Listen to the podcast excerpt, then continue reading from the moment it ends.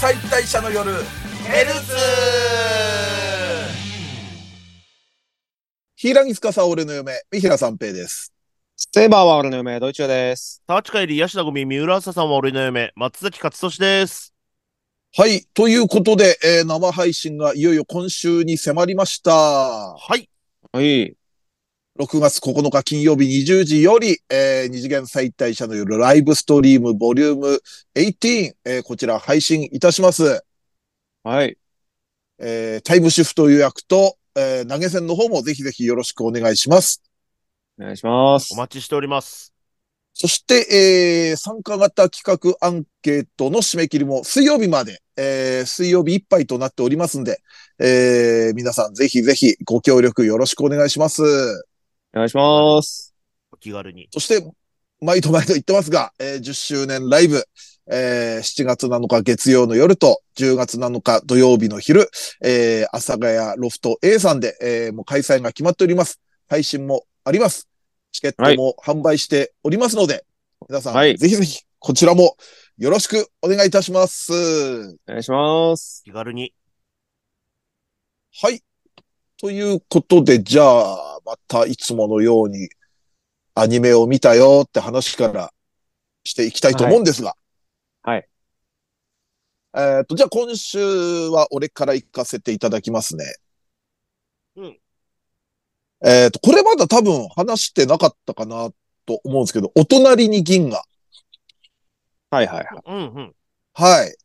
まあ、どのタイミングで話そうかな、みたいなのも思ってたところもあるんですけれども。うん。いいですね、これ、やっぱり。いいですね。うん。なん、か、あのー若い、あの、学生のイチャイチャともまたちょっと違う感じじゃないですか。はいはいはいはい。うん。で、すごく熟練した大人って感じでもない二人で。うん。まあ、ざっくり設定話すと、あの、まあ、23歳のそんなには売れてない男性の漫画家と、えー19歳の漫画のアシスタントの女性の、まあ、どっちも恋愛初心者の、なんか、初々しい恋愛の育み方を見て、あの、ニヤニヤしようっていう作品だと思うんですけれどそうも。ですねあいまあまあまあ、はい。うんざっくり。で、な、まあ、漫画家のその久我くんは、亡くなったお父さんが残したアパートに住みつつ、漫画とアパートのその賃料で年の離れた、えー小さな妹と弟を養ってて。はい。で、そのアシスタントになった五色さんっていうのが、まあ、離島なのかなまあ、島出身の、うんで、ちょっとまあ、お嬢様な感じで、世間知らずで、やや天然なキャラクターなんだけれども、まあ、一個乗っかってるのが、その、流れ星の民っていう、まあ、宇宙人ですよね。お、おそらくというか、あれは多も分。うんはい。う。うん。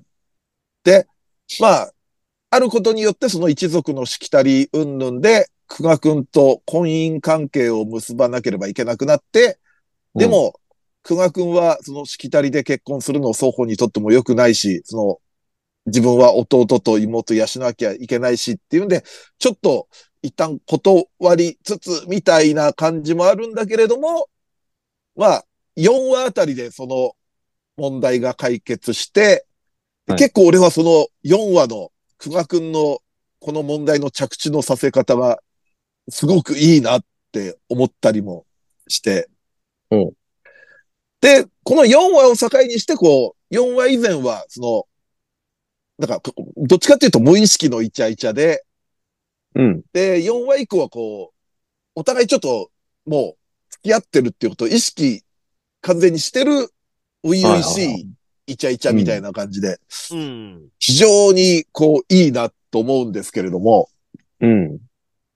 まあ、この二人の関係はですね、まあもうそれが本筋なんでですね、まあアニメを見ていただいてその4話の、うーまあ前半山場で、えーを見てもらえればみたいなとこあるんですけども、うん。俺やっぱここでちょっと注目してるキャラが、はいちひろちゃんっていう、あの、はい通称ちびちゃん、はいはい。あのー高校1年生の、そうですそうねで。す。はい久我くんの、まあ、いとこで。で、まあ、その関係で、久我くんの、その、アパートで、で、一人暮らししてて。はい。まあこれもその、行きたい高校行ったら、両親の、なんだ、単身赴任かなんかがあって、で、その高校行けないと思ってたら、あの、久我くんが、じゃあうちんとこ住めばいいですよって感じで、あの、うん住んでるみたいなとこがあって。で、まあだからルームシェア系のアパートが同居といえば同居なんですよね。はいはい。で、まあ、久我くんのこと一郎くんって呼んでて、うんちょっとこう、そんなにがっつりじゃないんだけれども、こう、細かい描写でこう、あ、久我くんのことを好きなんだろうなっていうのが、いとこ同士だけれども、うん好きなんだろうなっていうのがちょっと滲み出てる。うんはい。 JK のちょっと、淡い片思いみたいのはがいあった中で、まあ4話で、まあがっつりその、えー、五色さんと久我くんは付き合うじゃない。さっき言ったように。はい。で、7話で、これ、千尋ちゃんから撮ってみると、全くの不意打ちで、うん。心の準備なしで、二人の交際を聞かされるわけですよ。はい。うん。あの、まあ、えっ、と、妹のマチがね、あの、まあ、悪意なくポロッと、もう、付き合ってるもんね、みたいなこと言ったら、え、はいみたいな感じになるっていう。うん。で、その千尋ちゃんも、五色さんが久我さんのことを好きなのかもくらいは、まあ、察してたんですけれども、うん。うん。もう気づいたら相思相愛じゃないですか。はい。ものすごい俗な言い方をすると、コンビに油揚げをさらわれたような学校になってるじゃないですか。はい。これね、やっぱりあの、負けヒロイン後編会長としてはね、ああの、放ってはおけないというかですねあ。、はい。ああ、だってもう、ノーモーションでデッドボール食らったようなもんでしょまあまあ、もう、勝ち目も全く見えませんしね。ねえ、ここれは、、ここ最近のそういうポジションの子で、戦わずして負けたみたいなとこうんも、うん。だこれはね、その初恋が破れた JK にこれ感情移入するしかないなと思って。あまあ、寝取らえれそですもんね。えちょっと言葉違う な。あ。万崎さん は寝取られではないと思います。そうか、すいません。えっと、BSS でしたね。 じゃあ、じゃあ僕が最初に好きだったのちょっともう、まあまあ、そういやそうかもしれないですけれども、ちょっと BSS ってやめてください、その、千尋に対して。僕、 僕が先に好きだったのにっていう。そうそうそう、だから、あぜひやめてください。でも、結構ね、やっぱその心情がね、微妙に、その描写で、こう、あって、あのーその、マチがその、付き合ってるもんねっていう直前っていうのが、その会話っていうのが、えーっと、久我くんのお父さんの墓参りみんなで行ってんだよね。はい。まあなんか直前の会話いろいろあって、あのーちびちゃんも来てくれてありがとうなって久我くんが言ったら、うんあの、いや、私はほら、一応親戚だから、みたく言うのよ。はいはで、その後に交際が発覚するんだけれども、い。その、私はほら、一応のとこ、ちょっとね、もう一回聞いてほしいんだけれども、うんこれ、やっぱ深読みすると、一応親戚だからの一応ってやっぱ、ね、あの、付き合えるよっていう意味の、もあるの、一応親戚っていうのは。ああそこの機微がね、でその直後に交際発覚するわけですよ。うん。これは昔あった某アイドルのバスツアーみたいなもんですよ、こ れ。もああ、結婚発発表した表した やつ。う結構、いい結香構り、言いたかり名前出したんだけど。迷路にぶち込まれるやつですよね。 そうです、そうです、そうです。 でも、その後がまた、その、千尋、けなげで、あの、あれなのかな。まあ、最新話あたりかな、この収録8の。ですかね。うん。あの、クリスマスパーティーみんなでやってね。ではいはいは二次会じゃないけど、まあ、五色さんと町と千尋で、あの、パジャマパーティーみたくするわけですよ。い。うん。うん。で、その中で、まあ、あの、五色さんは、あの、もう友達だよってこう、町とかに言ってもらって、うん。で、嬉しい、嬉しい。でも、友達だから、その自分が抱えてる、あの、もう、久我さん、久我くんとしか共有してない、その宇宙人、うんぬん、しきたりうんぬんの話を、秘密を言わなきゃいけないみたいな気持ちになるんだけど、うん。あの、まあ、マッチが、全部話さないと友達じゃないと思ってるそんなことないよ。マッチも、あの、言ってない秘密いっぱいあるし、みたいな。うん。で、したら、千尋も、あの、いや、私もまだ内緒にしたいことはあるかな。うん。ででもそれっていうのはもう二人を、交際をもう全然認めてる上で、で、五色さんのこともすごく好意的に受け止めてる上で、でもちょっと久我くんの思いがさ、うん。を俺は感じちゃったわけよね。そうですね、あそこは。うん。でもこの、なんかある意味、ある意味ね、まあその、寝取られ の中の、寝と、えー、寝取りしてしまった女性に、この、それを言える優しさみたいのがね、そうです非ね。常にちょっと千尋は、ちびちゃんいいキャラだなと思って。なんか、ドロドロせずでよかったなってすげえ思いましたもんね。ちびちゃん見てて。なんかまあ好きだけど、やっぱどっかで憧れみたいな。まあやっぱ存在どこっていうのはでかいのかもしれないですよね。うん。なんかあれが幼馴染のお兄ちゃんとかやったら、やばかったかもしれない。ああ、なるほど、ななるるほほどど。うん。うんうんうん。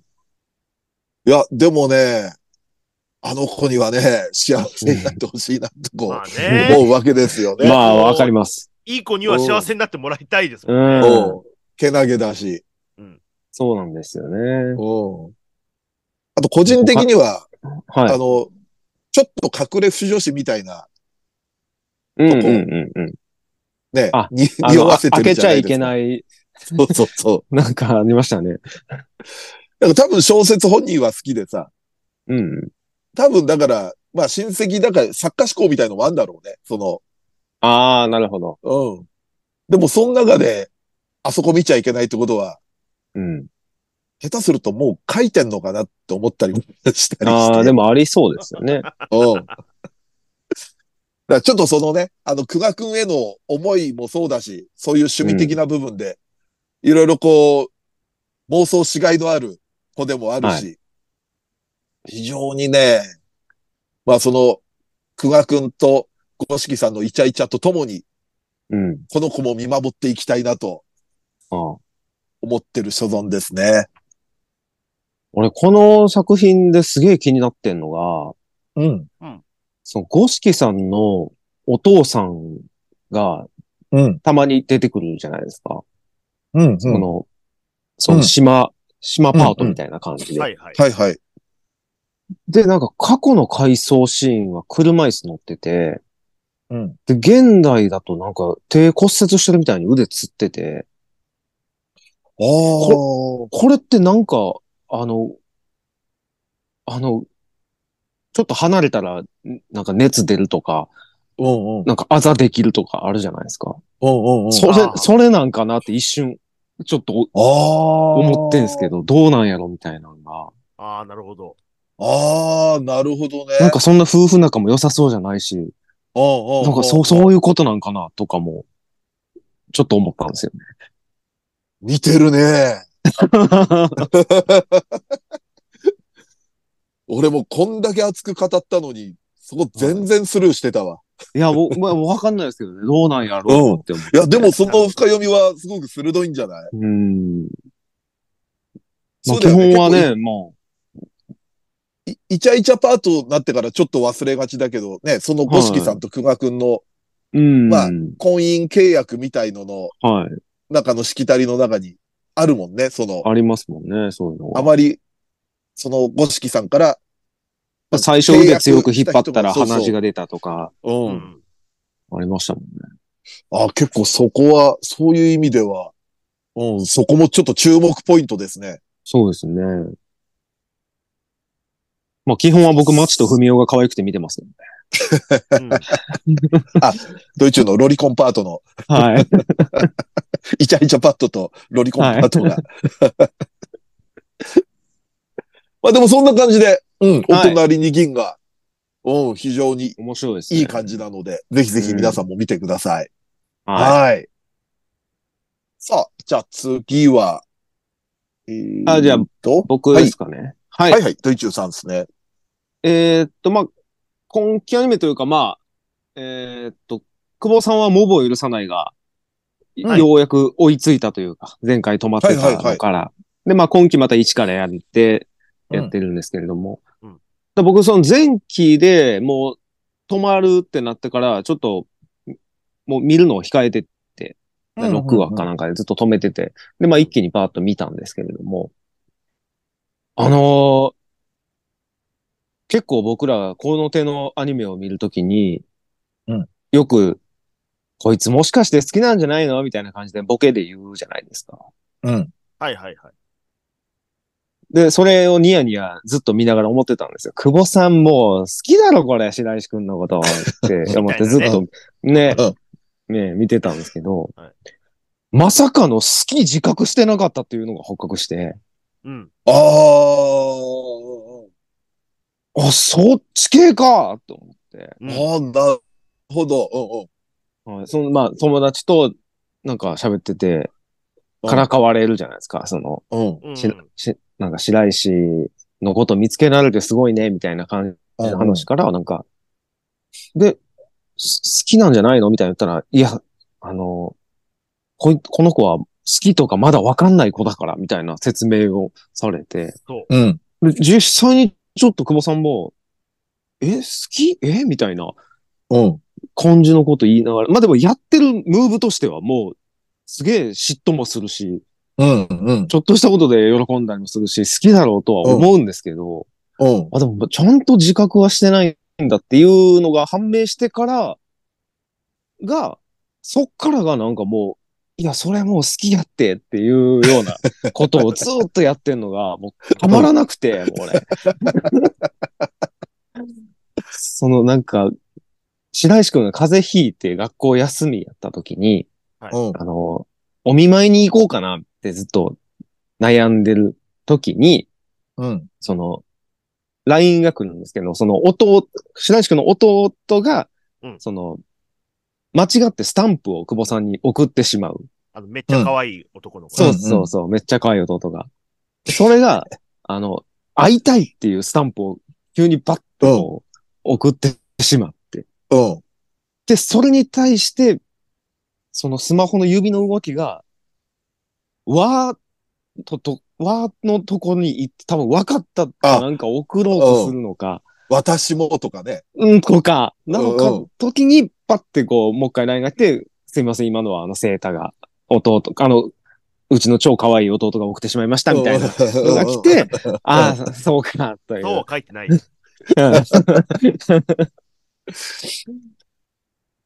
で、なんか、お返しにちょっと、なんか寂しいみたいなスタンプを久保さんが送って、うんで、白石くんが、あれってなった時に、今のはお姉ちゃんが送ったんだよ、みたいなの うを、んちょっと嘘ついて送っうてん、うんうん。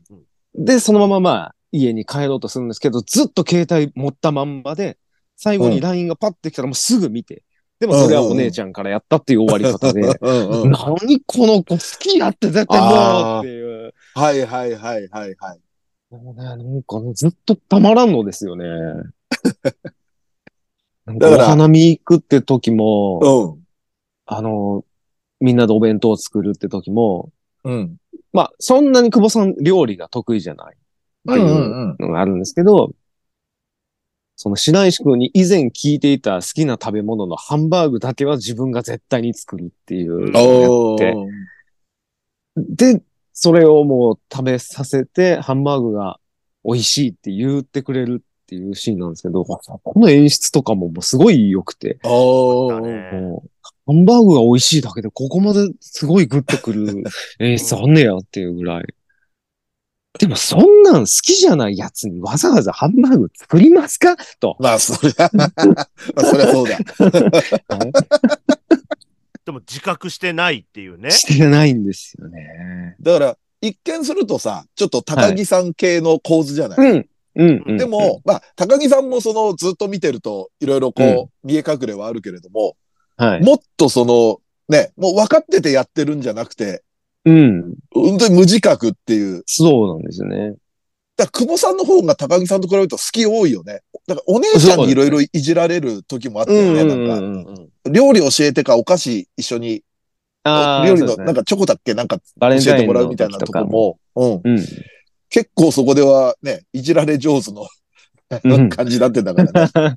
はいあそこのデフォルメの顔可愛いっすよね。かわいい。あほほーほっぺた。っぺた膨らちして。う。うんんうん。うん。ょっとクレヨンしんちゃんっぽいほっぺになる。 なんかその頻度も増えてきたんですよね。なんかちょっと、うんうん拗ねてるような描写みたいな。ああ。白石くんに対してのなんか素直さみたいなのもどんどん増えてきてて。もうめちゃめちゃいいですね、あれ。いや、俺もうん、そこ見て、なんかそういうね、二人の関係性見てたら、うん。この花見の回ですよ。うんうんうん突然あの、めちゃめちゃ可愛いあの弟が、うんも急にこんな展開になんのと思 って、う、うん。ただただ可愛い弟やなかったんかいと思って、もなんかこんなところで、なんかフューチャーじゃないですけど、う。うん。こんな感じの展開になるんだと思って、うん。なんかね、ちょっとその、二人をくっつけるキューピッドみたいな感じに、ね、聖太くんちょっとなってたじゃないですか。うん。おー。仲直りみたいな感じとさかあ、そうね。うんうん。あの、だから一一緒に食べようみたいな感じで言ったりとかで、うん二、うんうん人が食べるみたいな感じになったりとかしてた、あの、セータくんが、ねえ。さきちゃただのんと、天使が。よっぽど好きだな、お前。あんなちっちゃい、マジで、二頭身ぐらいの男の子まあが、そうっすね。ううんん。顔真っ赤にして、 うん。と、あの、もう、お兄ちゃんの足元にこう隠れるように、こうんう、。挨拶もできないなんて、うん。こんなことになんのねえ。ちょっとびっくりしました、僕、あれ。まさかの関係性というか ね。うん。えー、ちょっとまだそこまで追いついてないから、ちょっと見よう。ああ、そうですね。はうん。い。さきちゃんっていう新キャラがね、結構いいんですよ、また。ほうほうほう。その、あ久保の、さんのいとこ、いとこ。うんうんうん。久保さん大好き、女 子サイコレーズ。全部そっち に、全部そっちに多いな、やっ ぱ。やっぱ各作品に見え隠れするクレイジーサイコレズ。そっかいや、らででも本当久保さん面白いですね、で面も。やっう白い。ん。そっか。ぱ白石ちょくんもすごいいいし、ういん。いキャラだし。なんか最新話だと、ちょっと、あれ、男友達もできるのかなみたいなのも、ちょっとあったりとかしてね、白石くんに。っとほうほうああー、はい。そういうところもすごくいい感じでうん。はい、面白いです。はい。あーちょっはとい。俺追いついてなかったんで、見ますわ。はい。絶対好きなはずだし。 うん。確かにね。さあ、じゃあ松崎さん。はい行ってみまえっしょう。と、じゃあちょっとイチャイチャの話の流れで、うんはいちょっとお待たせしました。えっと、はいバーディーウィングの話を、おやったー来た ーバーディーウィング。バーディーウィング。の話をちょっとし 俺よもうか溜なまと。ってんだよな、まだ。あはい。本当おですか願いします。あ、でも全然やってください。いや、その、うん。あのー始まるってなって、うんその、始まる、ただその最初の1話は見たんですよ。うんうんじゃあ、あのはい。あれはもうじゃあ見たんですね。その、はいえっと、2クール目の第1話。だから前回そうのです。引き続きの、だから14話になるんですけど。そうですね。14話だけ見て、でおもろすぎたんで、後取っとこうと思って。あのはい本当に前期ワンクール目に、はい来週も続くかのように終わっ うたん。うん。ワンクール目、はい。はい。 2クール目話の題最になりま初、したね。は。はいい。 2クール目の最初で、はいえー先週まで放送してたかのように普通に始まった、 俺、マジで、あ頭おかしいんちゃうかと思って。時止めとったんかい、こいつらっていう。また動き出したんだ。止まっていたものが。うんなんか、ジョジョでそういうね、能力ありそまうすよ。そうそうそう。また動き出す。うもう最高だったわん。で、動き出して、うん。まあ、A パートあります。なんか、そはのいトーナメントの途中、準決勝ぐらいでね、終わってたんでうね。ん。うん。はいはい。で、えー A パートやって、B パートやって、うんうん B パートが割と早い段階でエンディングテーマを迎うえ、んうん。うん。あれこれ準決勝の結果、なんか、決着つきそうなところまで行くのかなと思ったら、もうエンディングテーマ流れて、うん。あれちょっと時間早いぞと思ったら、ちょっと長めの C パート、ううん。ん。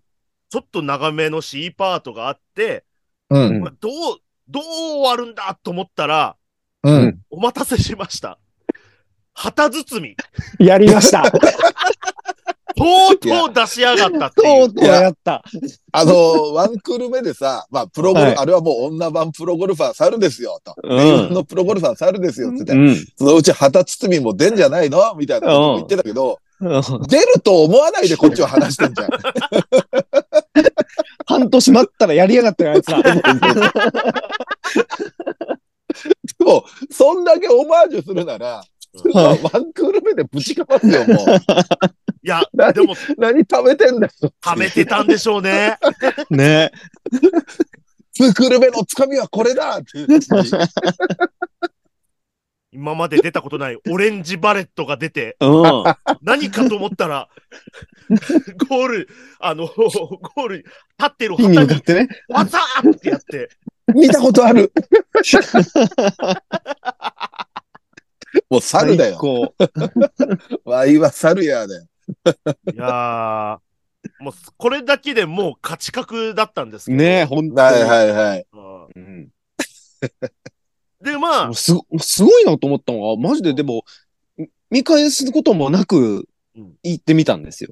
うんうんうん。まあ、せめて長めのアバンぐらいあるだろう、みたいなうん感じで。うんうんバランスみたいな。はい。で、あのな、全クールのね、はい。ちょっとこんなことありましたよ、みたいな。は、え、始まったで、と思ったけど、不思議なもんで5分ぐらいで、あ、そういえばこんな話で終わってたな、ぐらいの、すぐちゃんと全部思い出せたんですよ。 まあ、構図はシンプルですもんね。そうですね。物語の構図っていうのは。うん。ちゃんと思い出せたんで。うん。で、まあ、ねはい日本でそのトーナメントみたいなのをやってて、うんうんダブルスの、うん学校対抗のトーナメントみたいなのをやってて、うん。で、あの、まあ、準決勝、それ、旗包みで終わったじゃないですか。はいはいはい。で、その後、なんか、決勝みたいなんで、うんうんあのーまあ、なんかずっと、お思わせぶりにずっと強かった、なんかライバル校みたいなのが、あの、田村ゆかりの。あ、そうです、そうです、そうです。はいはいはいはい。姫川さんか。うん。そしたら、うん。なんか、その二人、あの、はいメインの二人が、うんなんか、覚醒して、うん決勝、割とさらーって勝って優勝して、もう旗包みやったから満足なんで。もう、で、そしたらイブが私はその失った記憶を思い出したっつって、うんうんうん。ほう。みたいな感じになって、うそのん自分の親が誰なのかみたいなのを分かって、みたいはいな、はいい。ろんなほバッうクボーンがいろいろ明らかになって、うんうん。そしたらイブがほう。うんん。日本追放されて、日本追放。まあ、学校追放されて、何しに来たん割とあっさりトーナメント編終わっちゃって、 そうなんや。終わりました。そこからまほう。た海外というか、行ってはいはいはい外国行って、うそこんで自分の出生の、まあ、謎みたいなのをたどるみたいな感じの話になるんですけど、うん。こんな展開早えんかって いすう。げえな。普通トーナメントもっと引っ張るだろうってのはあったよな。トーナメントですからね。ジャンプ世代はやっぱそうですよね。トーナメント終わりますよね。うんでも逆に潔いね。 もう旗包み見せたらトーナメント。 もう、もういいです。終そう了。あのだから、強キャラたちも絶対過去あるでしょ。ある。あるけど今、、イブの過去編みたい、過去編みたいな感じか。その過去の出出生編か。そうですねテーマとしては。そうですね。なるほど、なるほど。ここに行くために、じゃあこうするみたいな、またここに身を投じてみたいな話とかうんなるんですけど、うん。あとみんな、あの、ゴルフしながら、めっちゃ集中するやつで倒れすぎ、みんな。 あこれ打つと頭痛くなるから2、3回しか打てないんだよな、みたいな。そんな ゴルフってそんな世界なの そんなだっけと思って。あ。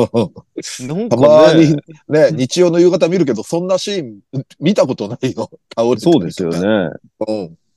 だって集中して、ファーってななって、時、うん鳥飛んでる鳥とかも止まりますから、うん。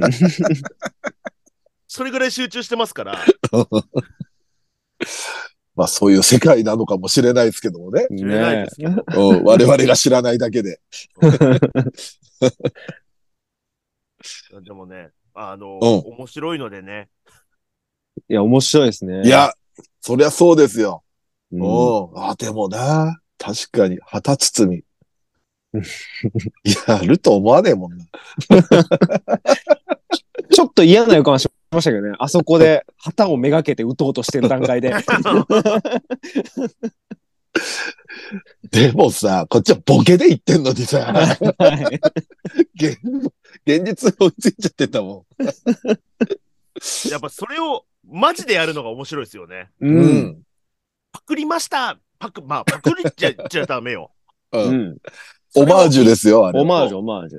みんなそうがそう見たいものを、ちょっと、あの、ちょっとやっちゃいましたみたいな、なんか、そう銀玉みたいな見せ方まもああ、るじゃないそですう。か。うんうんそうそうパロディーですよ、みたいな。うんうん。じゃなくて、はい。真剣に旗包みをやるっていうのが、やそっうでぱすおよ。もろいですよ、これ。だからもしかしたらスタッフ、旗包み知らなかった説もあるからね。あるわけないじゃんオリジナルの、オリジナルの発想で、あ初るわ真けんない中だろで描いたのかもしれそないよ。んな、そんなね、 スタッフがね、アムロレイヤーなんてキャラ出さないですよ。わざわざフレアさん使って。あれももしかしたら偶然のうちかもしれないですからね。もうストレートに作ってるかもしれないですよ。いやいやいやいや。やっぱり、えねえあの、あとオ、オープニング、広瀬香美、そのまま続けてよこかった。のまんまね。うんそうそあれねやっぱなんかおもろいんだよな、あれ。う。ねいやーいあれはすごい。はいやほんヴィーナスラインえ。といい。ぜひぜひ皆さんも。そうですねん見てください。僕も一気に見よう、また。うん。まず1話からね。あま、にそうですね二期1話から見ても全然大丈夫だと思う。全然大丈夫でうす。ん。一気見てれば問題ない。いや、いや、見てなくても。うん、見てなくても。見てなくても大丈 夫ですね。うはんいなんとなくわかります。うんそうワンクールこんな感じだったのかなっての分かると思うから。一切説明ないけど、なんとなくわかる不思議があります。はい、じゃあ、ということで、えー、はい今週 A パートこの辺で。えーっと、B パートはですね、またちょっといろいろ、あの、思い入れトークみたいな感じでやっていきたいと思いますんで、このまはまい B パートもよろしくお願いいたします。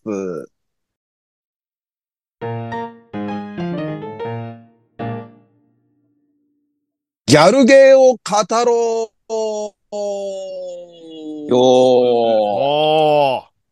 ただし、ときメモは除いて、ということでですね。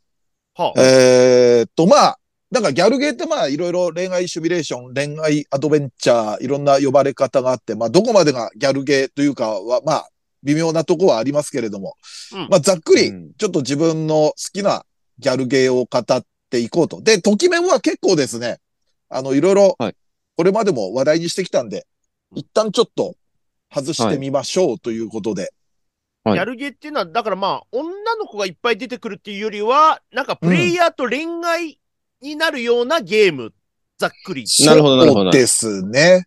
はい。うんまあ、解釈は各々に、みたいなとこもありますけれども。だから、はいそれでに女の子いっぱい出てくるで言うと、馬娘とかもギャルゲーになっちゃうので、多分。あーなるほどね、はいそっかはいそっか観。光で恋愛ではないもんね。そうね、あれはギャル系とは呼ばれてないしね。だからまあ、恋愛関係になるようなうんうんうん。感じのゲームって感じですね。はい。はい。じゃあ、あー行ってみましょう。じゃあまた私から。はい。あいまあね、いろ、いろ悩んだんだけど、やっぱまあこれからかなっていうのは、やっぱトゥーハートですね、僕は。うん。あーうん。トゥーハートはね、まあ一番最初のトゥーハートをプレステ版でやって、結構あれは、もう全員コンプリートしたかなってくらいやったんですけど、うんうんうん。やっぱマルチの存在はでかかったっすね。うん。だから、なんかね、やるたびに感情移入とかしちゃって、一応あれはだから恋愛シミュレーションになるのかなかなアドビジュアルノベルベルといえばビジュアルノそうベですルね、なビジュアルあノベうル。あの、一応その元のリーフっていう、うんあー、会社リーフか。うん。が、まあ、あの、パソコンで18金版で出してた時は、うん。その、リーフっていうのが、そのエロゲー界にビジュアルノベルを持ってきたうん。あうん会社なんですね。その、もともとかまいたちの夜とかで、今週まはでいは。はいはいはい。はい。それで、あのービジュアルノベルをそのエロゲー界に持ってきたっていう会社で、うんでしかもその、中でもトゥーハートっていうのが、その純愛というか、うん。うん。で、さらにビジュアルノベルでやってきたっていうので結構画期的な、うん。うんうんだと思います。当時確かこういう感じだったと思います。うん。うんちょっと違ってたらすいません。いや、でも、おおむね合ってると思いますよ。うんで、俺はまあ、パソコン版はやらずに、プレステからだったんですけども、やっぱり結構引き込まれたし、で、やっぱ感情移入とかもしちゃって、一応ゲームだからさ、全キャラクリアしようと思っていろいろやるんだけど、うん。結構ね、やっぱマルチの分岐点来ると、ああ、またマルチの方進んじゃおうかな、みたいのが何回かあったりとかして。あと、このゲームで言うと、やっぱその上岸あかりが、まあ、うちの嫁と、結構近いビジュアルなんかも。うん。近ういんですね。うんよく聞きますね。ね。あの、アニメ版だと、それをちょっとセルフパロ、セルフパロディというか、パロディか。うん。うん。にしたりもして、まあ、成績のいい司っていう感じで、明かりはあるんですけれども。でも結構やっぱこのシリーズ好きでね、俺、トゥーハート2も、トゥーハート2最初は、あれ PC じゃなくて、サ、サタンじゃないや、ドリックスかなプレステ2か。プレステ2か。多分そうだと思プいまレす。ステ2で出た時もやっぱ買って、結構ハマってやってたりもしたし。あれ、でもっ2とがなんか、うん。と、特殊な始まり方するって言ってたやつでしたっけなんかそれんなは、話センチメンタルグラフィティじゃないああ、それか、それか。うん。あの、主人公死ぬ、死んで始まはるやいつ。はいはい。トゥーハート2はね、あの、もう、キャラは一新。おー。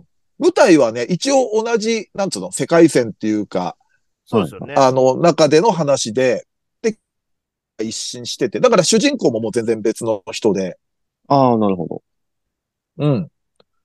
でもね、これもハマって、で、俺はトゥーハート2のさらにその次に、その、トゥーハート2のサブキャラを攻略する、これは PC で出たから18金だったんだけど、アナザーデイズっていう、トゥーハート2アナザーデイズってやつもやって、で、これが前ちょっと言ったその、トゥーハート2のヒロインの一人、幼馴染の好みのお母さん、はるかさんおああ、攻略できるのが、後で調べたらこれでしたね。うんうんうんうん。うん。で、一応18金なんだけれども、はるかさんだけはそういう、いわゆる、エッジシナリオがないと。うん。うん。っていうような感じで。いや、やっぱこれ未だにでも、時間あればやりたいですね。おー。各パートいいですよ、どれも。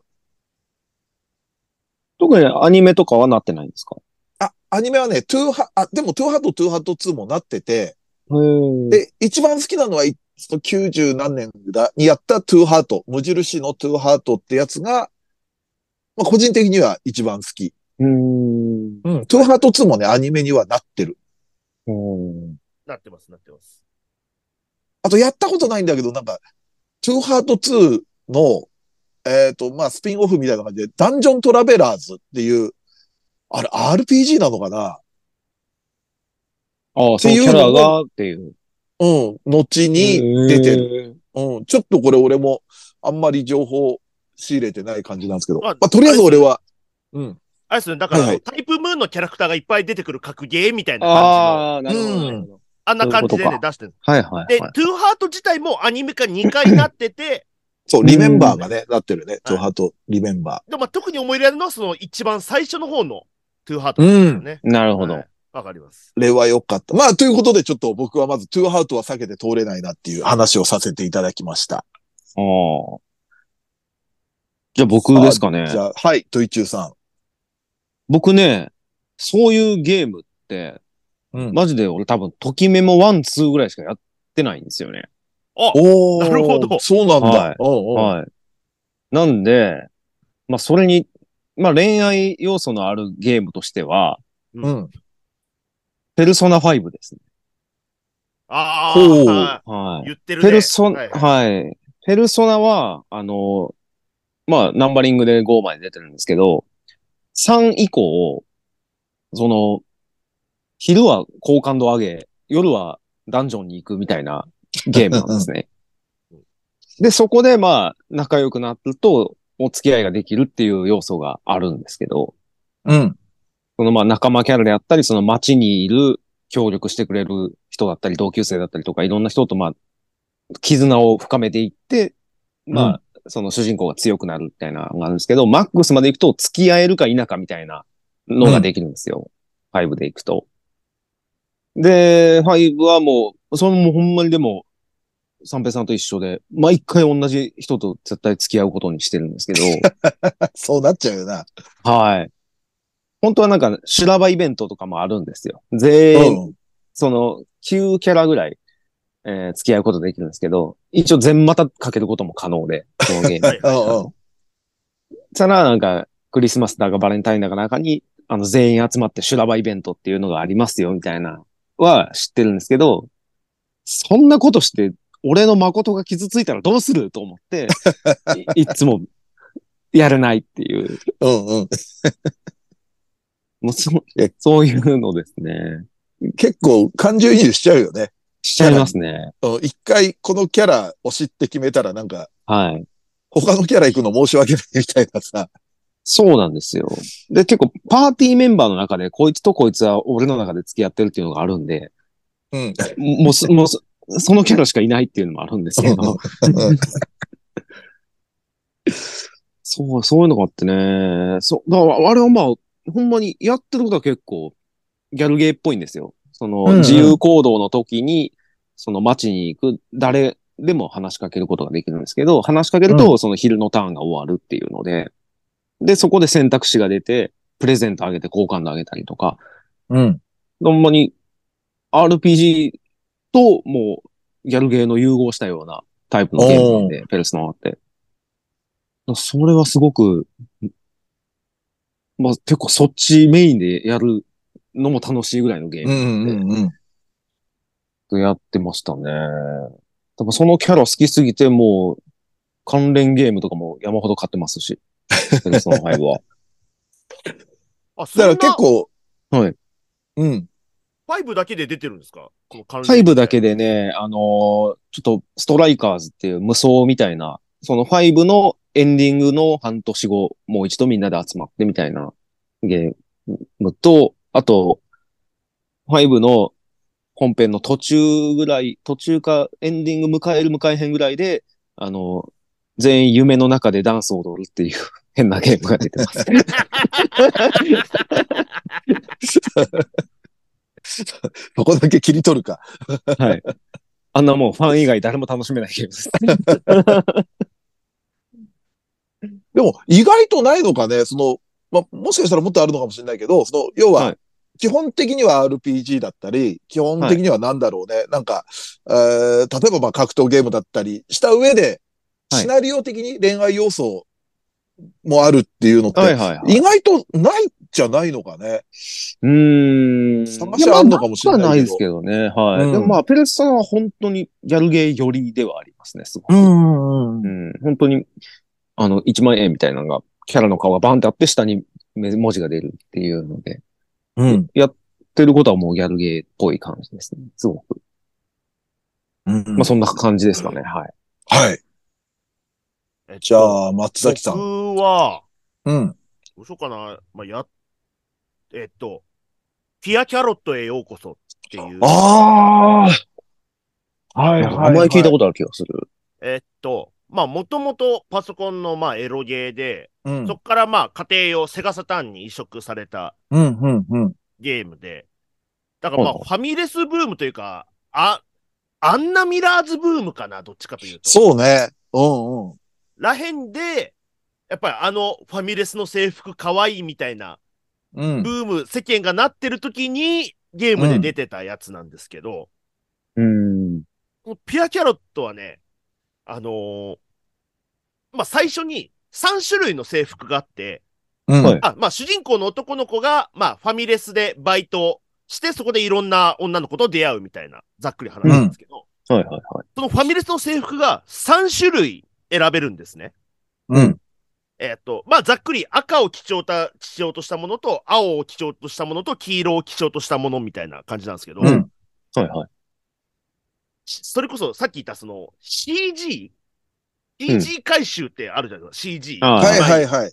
うん。が、あの、衣装ごとにしか登録されなくて、おう。ということは、あ最初に赤の衣装で、そのファミレスの衣装したとしたら、うん。赤い衣装のイベント CG が登録されて、おう。黄色と青のところ が、まだこうん。こ通ってませんみたいな感じになるんですよ。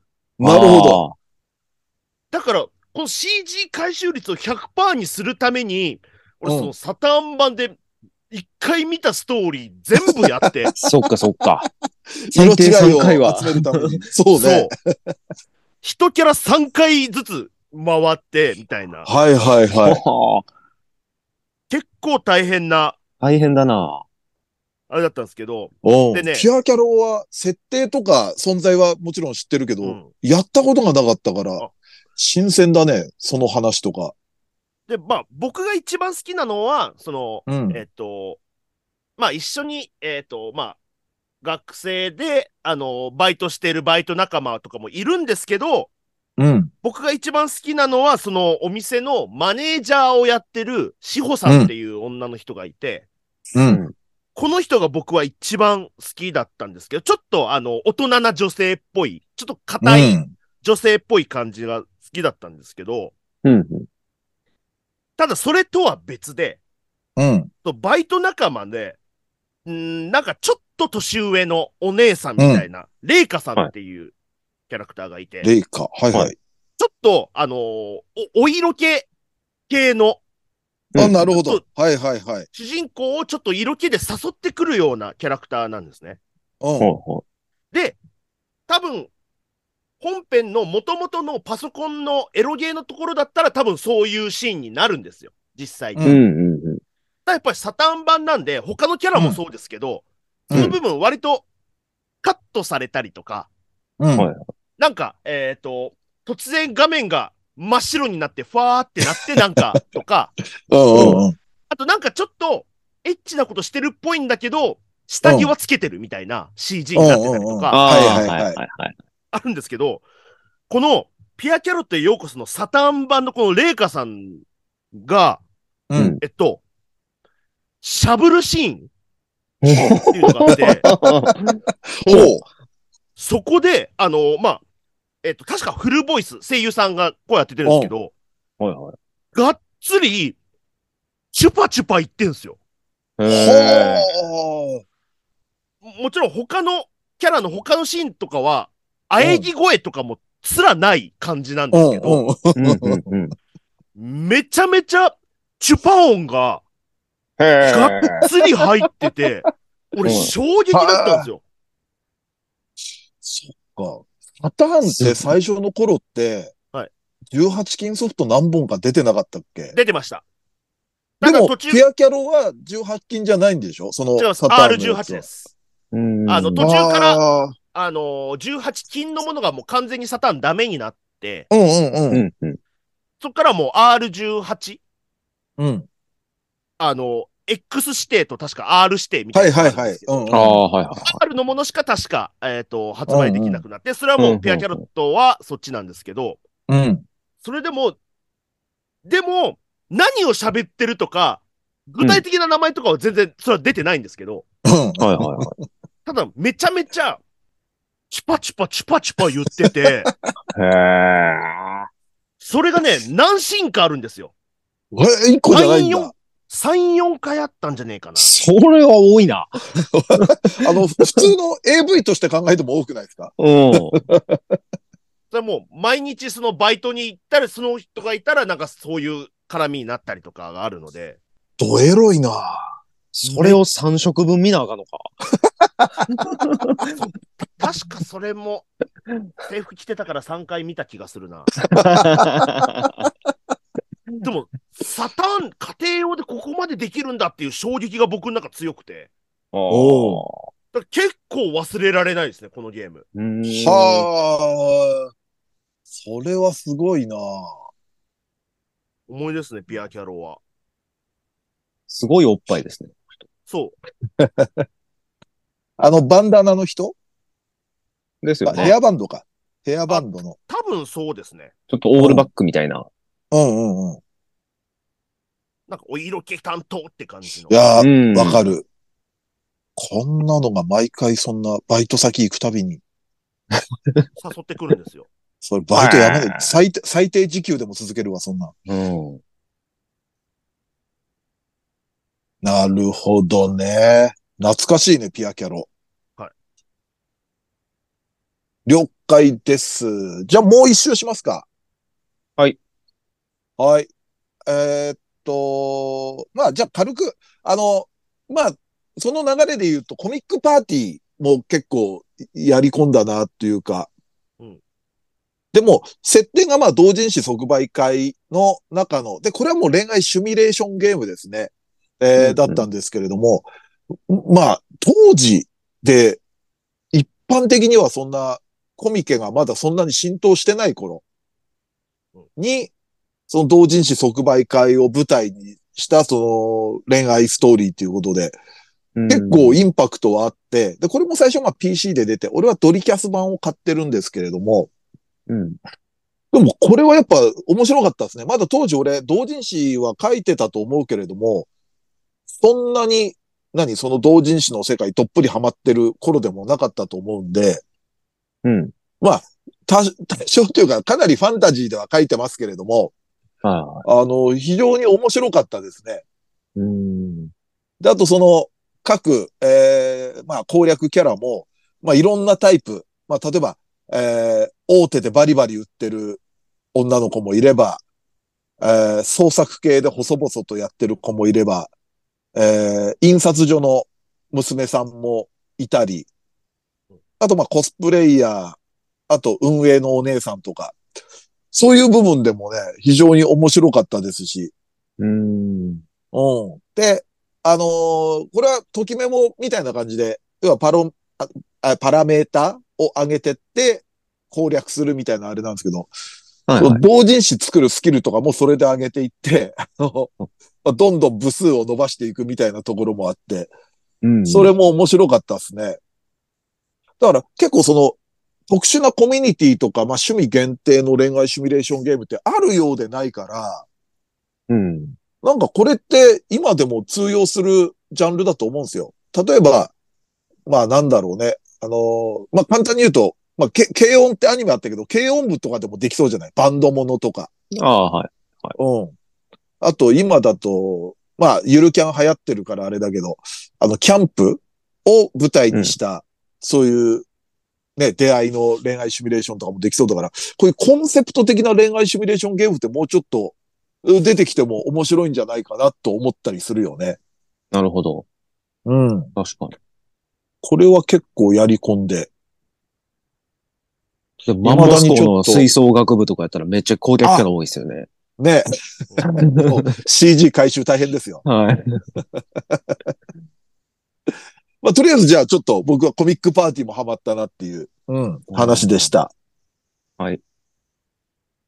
じゃあど 僕シュウさんは、はいじゃあ、これまあ、主人公がっていうわけではないんですけど、うん。一応恋愛要素のあるゲームとしては、うんえっと、ファイアーエンブレムの、はいはいはい。はい僕は聖戦の系譜っていう、スーハミで出た3作目、スーハミ3作目のやつが、一番僕は好きなんですけど、うん。前も言ってたね、ファイアーエンブレムは。そうですね、ファイアーエンブレムは結構、ファイアーエンブレムは結構後半の方に行くと、あの、マイキャラみたいなのも作れるんで、うん。そこでカップリングとかもできるんですけど、基本はまあ、えっ、と、既存のキャラクターを、えー、隣接させて、何ターンかすると、好感度がどんどん上がっていって、恋愛に発展していって、で、えー、一部で、その、結婚して、二部で、その子供たちが冒険をするっていううんうん。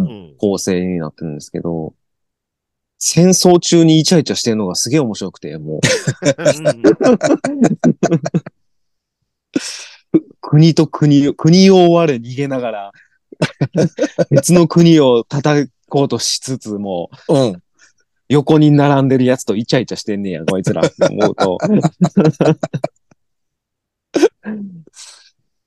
でもやっぱまあ、スーハミ時代のそのドットのキャラクターがすごい魅力的で、ああ、まあ、ドットはいいからね。はい、聖戦の系譜はめちゃめちゃやり込みましたね。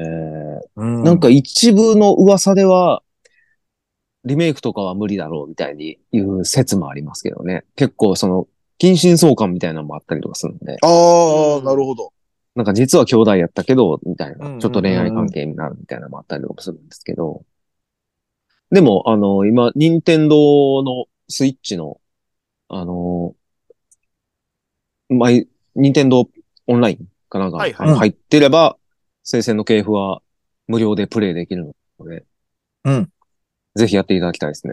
ああいや、、なるほど。これは結構やっぱ、まあ、れ恋愛要素関係なく、やっぱ聖戦の系譜のカップリングはもう論争が未だに結 構根強い。根強いです、根深ね。い未だに根深いありますよ。そのまあもう恋愛要素で取るか、実際子供がどんだけ強くなるかで、あこなるほど効率でいくかとか、はいはいはいはいはい。そこの論すご争もあったりするんで。ひ、ひろあかとどろき家みたいなことにもなってそうるです。ね。これはなんかいろんな、毎回カップリング変えたりもできて楽しくできましたね。うんうん。はい。そんな感じですね。はい。はい。さあ、じゃあ松崎さん。ああ、どうしよっかな。えーっと、でも、うーん、そうだな。えーっと、同級生シリーズああ、はいはいはいはいだ。な。僕はまあ、パソコン持ってなかったので、うんまあ、うんこれもも ちろんエロゲーからのコンシューマーとかだったりするんですけど、うん。はいはい。えーっと、僕が、まあ、一番最初の同級生っていう、無印の同級生っていうのが、サターンに移植されたのか、サターンですね。サターンかなうはいん。で、その時は同級生 IF っていうタイトルになって、うんえっ。と、新キャラが3人追加されてみたいな感じで今週版に移植されたりとかしてたんですけど、うんと、まあ、あと同級生2、うん。下級生があるんですうね。ん。あーはいはいはい。下級生2は確か移植はしてないと思うんですけど、確うか。ん。もうね、あのー今考えると、うんあのー攻略本片手じゃないと絶対無理だったなっていう。ええ、そんな難しかったんだ。えっと、多分、えー普通に一キャラずつ行く、あのー攻略していくのは全然ありだ、簡単というか、そんな難ししくなかったかもしれないんですけど、うん。僕その、えっと、もうキャラクターが何人もいるんで、一つのセーブデータで、このキャラここまで進めて、このキャラここまで進めて、で、エンディングで、あと、どれか選ぶだけみたいなうんはいはい。感じにするのが結構タイトで、ううんーん。おー要は何月何日に、この場所に、の何時から何時の間にあーはいはいはここいに行かないと、みたいな、会えないとうんか、うんうんうんもあったりして、同級生イフはね、結構大変でしたね。はでも僕も全部攻略本見ながら、もう自分の意思なんて全く関係なくやってた んでぁ。うんあ。そっ PC エンジン版とかもあったっけエンジンあったかななんか、ちょっと記憶こっちゃだけど、なんか PC エンジン系でやったことがあるような気もしないでもないけシニど。ドムドムとかでありそうですけどね。もし PCFX では確実に出てるんですよ。あ、FX か。じゃあ勘違いかな。だったでもなんかねと思うんだよな。覚えてますよ。結構その頃、まあ雑誌とか読んでて、キャラの名前が、あの、一番最初ドリフのパロディでしょそれね、多分違う。それあのー卒業です、それ。卒業か。あ、卒業グラデュエーションです。そあ、ごめん、うん俺ごっちゃなってた。えっと、卒業っていうのは、もう完全にエ,、エロゲー版はなしで、コンシューマーからできたやつで、うん。そっかそっか。先生になって、えっ、と、頭の悪い、まあ、あのうんうん女の子の生うんうん徒うん5人とかを、なんとかうん、卒業そでき卒業るさせるっていう。まで勉へ強ー、そう、学力を上げさせるっていう。ごめんごめん、俺卒業だ。俺が多分やったことあんのは。はいはいはい。やっぱ年取るともう卒業生だ、卒業生か同級生かわかんなくなるんだ。多分、卒業生っていうゲームもあります。あ、そうだ、はい卒業だよね。あの、俺が多分言ってるのは今、卒業。そうです。卒業グラデュエーション。たぶ多分、えーっと、あそこ、あ 聞れいたことあるもんな、やっぱタイトルとかは。でも、えーっと、それで言うと、僕、えーっとうん卒業3かなうんうん。は、あの、ただ、その先生になって生徒を卒業させるだけじゃなくて、う。。うん実は、その先生と生徒の一人、女、女生徒の一人が、実は結婚してて、うん。で、その家での生活とか、ああ二重生活だ。うん。ねあと、えっ、と、デートに行ったら他の生徒がいたからバレないようにするとか、うん。うんうんそういうのもあありました、卒業3は。へまあだえ。大問題だ現実にあったら。 ああ、そっか、そうだ、なんかそんなのも聞いたことあんな。ちょうどその時だかね、ら僕、学校には内緒でってことですよね。うん。学校内緒だったかなどうだ、誰かが知ってたのかちょっと、そっか。こここまでちょっなとんか校長先生。生だけ知ってるみたいな。どうだったかなそれもね、僕多分当時見てたドラマの、フジテレビでやってたドラマのあの、お願いダーリンっていうのとちょっとごっちゃになってる可能性があるんで、あの、せ、先生役の森脇健児と生徒役の高橋由美子が実は結婚してるっていう話なん ですけど、いや細かく言うな僕たちのドラマシリーズなんですけど、うん。森脇さんが輝いてた頃のね。 そうです。真夏のファンタジーとマーキのファンタジーを CD で出してたところですね。詳し いな。 A ちゃんにシューってする 前。あ、その頃。A ちゃんに週の頃です。 A ちゃんにシューの頃。ケンちゃんに週の頃 です。すいません、ちょっと時間なくなってきたんで、終わります。 はい。了解です。まあでもこんな感じでね、えっ、と、ギャルゲー、もっと掘り下げたい部分もあるんですけど、あ、俺個人的にねちょっとこれ、リスナーに宿題じゃないんだけど、はいあの、気になってたけど、やれなかったゲームが何個かあって、その情報をちょっと知りたいんですよ。やった人の感想とか。えー一つが銀河お嬢様伝説ユナ。 で、一つはトゥルーラブストーリー。で、もう一つが中山美穂のときめきハイスクール。これ、やったことある人は、ぜひあの、メールフォームとかで、長文でもいいんで、 僕にちょっ と、あの、レビューを お願いします。あ、でもそんなんだったら僕もありますよ。そんなん言われたら。あいいですよ。あの、宿題、皆さんに。えっと、僕ね、うん実はやってなかった悠久幻想曲。はいはいはいはいはいはい。悠俺久もや幻ってな想いな。曲と、あと、うん。えっと、コナミとレッドカンパニーが共同で出した見つめてないと。あ、それ知らない。これ僕やってなくて。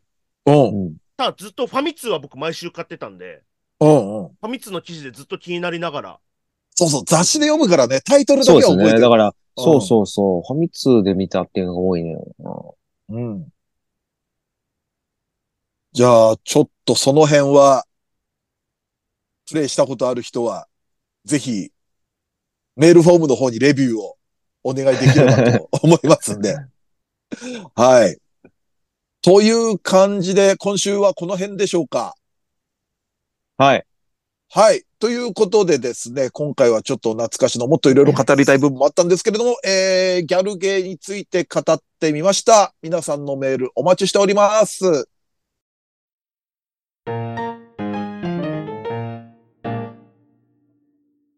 はい。ということでエンディングです。はいあーい。じゃあまた、えーメールやら、えーツイッターやらの感想を読んでいきます。えースキップとローファーの三つ身を風と表現する三平さんは詩人ですね、と。 いいですね。えーうん周りの人たちの停滞した空気感を吹き飛ばす一陣の風は、爽やかでとても素敵な感じがしますと。うん。えーあれは我ながらいい表現でしたね。あれは素敵でした ね。マジで、うん三平さんで初めて、うわ、すごいこと言うなって。初め て初めてなんか、は結構付き合い長いけどね。い。初、初でした。初初。あーなかった史なか上った今ま初。で。史上僕ま、史上僕はまだです。 風吹かなかったドイツよ りは。あちゃー。あちゃー頑張らないとな。あちゃー。あちゃーあちゃ ー今風吹いたでしょ。あちゃーで。 あちゃーは来ましたね。 やっぱあちゃーとかもうとかがいいですよ。で そういう、そういうのか。そういうのか 頑張ろう。さ あ、えーっと、こちら。三平さんよりちょい上なので、ジムボタン覚えてます。これ同い年アニメのあーそうでねすね。はい、俺も全く知らなかったという。えー幼稚園入るくらいにやってました。不思議なボタンが武器で握りしめて殴ると、じゃじゃんけんみたいな破壊力を生む。えー相棒は意志を、意志を持つ機関車という、えー男児の大好きなガジェット満載でした。堀江光子さんのオープニングも心躍ったなと。へえ、不思議なボタンが武器で握りしめて殴る。で、はまあ、攻撃するって、なんか、今にも通じる、なんか、まあ、おもちゃ展開とかね、できそうな。なるほどね。うん。ジムボタン。リメイクしないですかね 令和のように。 急に。急に。 さまあ、プロゴルファー猿のオマージュをやるアニメがね、令和にやってますからねあ、。そうですよ。うん、そう考えたら、わかりませんよ。 でもあそこまでってリメイクじゃないのすごいね。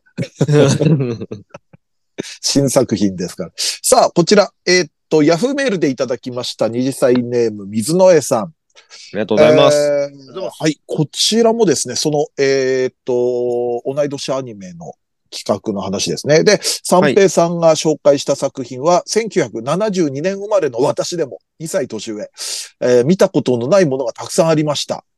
まあそうでしょうね、2歳だから。えーうんその中で当時見ていた可能性があるのが、ゲッターロボ、グレートマジンガー、テントウムシの歌です。えーただ中身は全くと言っていいほど思いてません。えーちょっとゲッターロボ、グレートマジンガーの思い出ははしょらせていただきますが、で、こちら、えーテントウムシの歌は、えー7人の兄弟姉妹が主人公のホームドラマ的な作品で、えー7人それぞれの名前の中に曜日を表す文字が一文字ずつ含まれていたように思います。うんへーホームドラマ的な作品。日常系みたいな感じですかね、じゃああ、かなサザエさんあ。だよ、ああ、そっちか。 サザエさんも日常系っちゃ日常系 なの。地上ですよ。えーさあ、次、こちら。えっ、と、ドイチューさんの異世界好き、かっこ魔法使い好きの答え合わせがいい感じと。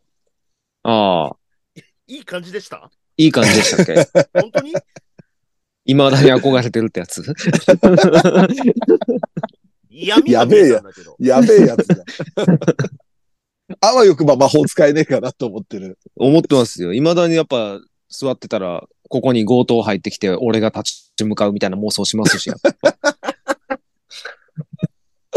いいね。ぱはい。全然、もう40代のそういう妄想いいっすね。はい。 で、えっ、と、こちら漫画紹介コーナーで松崎さんがおすすめの、これ書いて死ね、ちょうど本屋にいたので購入と。あ、聞きながら本屋にいたんですね。え、ちょっと値段にびっくりした。あ、高いんだっけええーそうなのけど、創作系イベントが好きだったんで、展開が楽しみです。メダリストも楽しみ。俺も買いましたよ。電子で。あの、3巻まで。で、はいはいちょっとまだ読めてはないんですけれども。もう電子で買おうかちょっと非な常。に。いや、今ちょっとね、うまあ、物をん新しく買う本は、俺はちょっと電子に移行しつつある。うん。今まで集めてたのはちょっと未だに紙で買っちゃうけど。そうですね。でもマジで電子で気に入って紙でも買っちゃうってパターンありますからね。うん。ありますよねこ。れめっちゃある。それも怖いんだよ な。結局増えとるんかいみたいなね。部屋の、部屋の本。さあ、じゃあです。あ、こちら、えっ、と、三平さんおすすめの面猫一貫独了しました。あ、ありがとうございます。えーコスプレしたチリちゃんが飛んだり跳ねたりして、とにかく可愛かったです。帰る場所がわからなくて困ってる蛇を助けたら、災害が起こったような描写があったりで、一筋縄ではいかないような感じも目が離せなくて、時間も気になりますと。うん。非常に面白いんでね。面白くて可愛いんで、ぜひぜひ貫猫。さあ、そして、えっ、と、三平さんのグリッドマンユニバースの感想を聞きたいです。これメールフォームでいただきました。そうですね。えっ、と、劇場で見まして、ああ、映画。はい。で、まあ、SSSS シリーズの、うーんと、まあ、クロスオーバーみたいな感じではあるんですけれども、うんまあ、結構、そのバトルももも見見応えあるんですけれども、結構その、最、えー関係性としては、まあ、最後に、まだ解決してなかった、二人のキャラの恋愛ものの、恋愛の、まあ、着地点みたいな感じなんで、非常に僕は、うんその辺好きでしたね。うん。なるほど結構だから、うん、ちょっと、うん全、うん二作品の全キャラ出るってことで、お祭りアニメ要素的なのもあるんで、好きな方は絶対見に行った方いいですよ。うん。うんグリッドマンユニバース。さあ、そしてこちらもメールフォーム。えー、U149 特集面白かったです。そして松崎さんに質問です。えーアイマス世界のプロデューサーって基本的には何をする仕事なんですか私はアイマスはアニメシリーズしか追ってないのですが、未だにあの世界のプロデューサーという職業をよくわかっていません。例えば、うんナムコプロでは、社長に次ぐ役職がプロデューサーだったのに、えーっと、346、なんだっけ、み、三好プロ、三代プロ、白黒はい。ミシロプロでは課長の下にプロデューサーがいたりします。謎です。松崎さんご回答よろしくお願いします。とのことなんですが。えっと、うん。うんアイマスの、えっと、あ、だまあ答え言うと、マネージャーです。ああ、うんやっぱそういう感じか。まあでもそうだよね。そうだよね。んそうだよね。うん。えっと、もともとアーケード版だから17、18年前かもう。えーうんうんにアーケード版をやるときに、最初はマネージャーで動いてたんですよ、開発が。ああ、ああああただ、それが、あのー多分その、あのー小山さんっていう人の、あの、う鶴の一声で、これ、プうんロデューサーっていう名前の方がなんか、引きあるんじゃないか、みたいな感じに、どうやらなって、うん。うんうんそっから、もう文字も全部マネージャーだったのをプロデューサーに変えたりとか、ほう。収録済みのセリフのマネージャーのところを多分プロデューサーに変えたりとか、うんへえ。あ、収録済みのまでもう変えるくらい。割と、割とギリギリだったって言ってたような気がしたな。うん。小山さんだったのがちょっとそれ覚えてたんですよ。でも、だからもともとマネージャーの仕事。うんああ、まあそうですよね。やってることまあそう言われると納得するし、例えば事務所の大きさによってはね、社長の下がすぐプロデューサーっていうのも、ね、課長の下にプロデューサーっていうのも、あまあマネージャうーんそうマネージャーっていうので考えると、うん納得はいく感じはありますよね。そうですね。うん。なるほっどていう感じですね。はい。まあ確かにでもマネージャーよりプロデューサーって響きの方がちょっと、うんって思うから、いい感じはあるな。ね、だからプロデューサーってなると、なんかもっと広く、なんかできるような感じもす確かるにし。うんうん、なんか、まあどういうんどういう意図があってなのかはね、僕らは分かんないですけど、うん。マネージャーだとちょっと補佐的な役割が強いイメージになっちゃうのかうん。な。あくままあ、で。社員感というか、うんうん。なんだ、なんでしょうね。なんかプロデューサーって言われた方が確かになんか一緒にやっていこう。まあマネージャーもそうやねんけど、作っていくっていう、育うてんなてんいかくそとっいうか。ちの方がなんかしっくりくるかな。まあ多で分もや世っぱ間のイメージ的にマネージャーってやっぱちょっと主役じゃないみたいな。ゲームの感じで言うとやっぱプロデュースするって感じだから、やっぱプロデューサーっていう独特の名前がまたいい感じはするけどね。うん。はい。ということで。勉強になったえー松崎さんありがとうございます。はい。はい。まあ、こんな感じでね、質問とかもありましたら、まあ、おのおぜひのバンバンいただければと、はい、思いますので、よろしくお願いいたします。はい。はい。さあ、それでは告知。えー、ニコニコチャンネル二次祭アニメ実況は配信月2回、月額550円。えー、そして、まあ、生配信、えー、6月に、えー、9日にありますけれども、その、えー、過去のアーカイブもすべて視聴できますので、ぜひぜひ皆さんご登録をよろしくお願いします。お願いします。します。そして VTuber ユニットメルコネさんとのコラボ YouTube メル2時配信中。えー基本的には毎週金曜20時更新ですが、たまに日にちずれたりすることもあるみたいなんで、皆さんぜひぜひチェックの方よろしくお願いいたします。します。お願いします。そして冒頭で告知した生配信、えー、冒頭で告知した、えっ、と、10周年記念ライブ、えーこちらの前売りチケット配信含め、えー販売中ですので、えーぜひぜひ皆さんよろしくお願いいたします。お願いします。さあ、このラジオはツイッターでの感想と宣伝を求めております。ラジオを応援したいなと思われましたら、番組を聞いての感想、オタク話など何でもツイートしてください。ツイートする場合は、ハッシュタグ、ひらがなで二次祭をつけてください。ツイートは番組内で取り上げますが、ツイートの場合は基本的にお名前は明かしません。この番組のリスナー数知名度を増やすため、番組関連の話題をバンバンツイートしてください。そして、2歳メンバーへの質問はメールで募集しております。質問のほか、B パートでやってほしい企画のリクエストなど、投稿は2歳ヘルツメールホームまで送ってください。こちらは随時募集中。質問が溜まった頃にコーナーをやりますので、よろしくお願いいたします。さらに番組 CM スポンサー募集、イベント出演や番組ゲスト、MC 仕事等の二次元祭大社の夜としての出演依頼、二次祭ライブの運営をしていただける企業事務局などありましたら、二次元祭大社アットマーク yahoo.co.jp まで送ってください。メールフォーム URL、メールアドレスは二次祭ヘルツのブログでも確認できますので、よろしくお願いいたします。はい。そしてノートの投げ銭は随時受付中。生配信も近いので、皆さんぜひぜひ投げ銭をよろしくお願いいたします。お願いします。お願いします。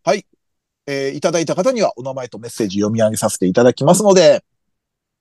さあ、ではそんな感じで第388回二次祭ヘルツ。お相手は、三平三平とドイチューと、松崎勝利でした。二次祭ヘヘルルツツででし。したたはい、OK です。あ、やっぱツイートありました。うん。開発みんなの反対を押し切ってマネージャーではなくプロデューサーにしよう。だってそっちの方が自分が自分の力でやってるって胸張って言えるでしょ。と強引に決めちゃったっていう。あ、でもまあ説得力はあいりや、ますけど、でね。も確かにわかりますね。うん。あとなんかマネージャーって肩書きだともうちょっとビジネスライク感出ちゃう感じしますそうですね。う。うんん。そうです全部この小山さんっていう人のせいです。うんこういう149いいわ。ちえちゃん会見た俺、ちょっと溜めてます。ちょっと見て。あの子もいいよ。やっぱり地味だ地味だっつってたけど。 いや、そうでしょうね。うん。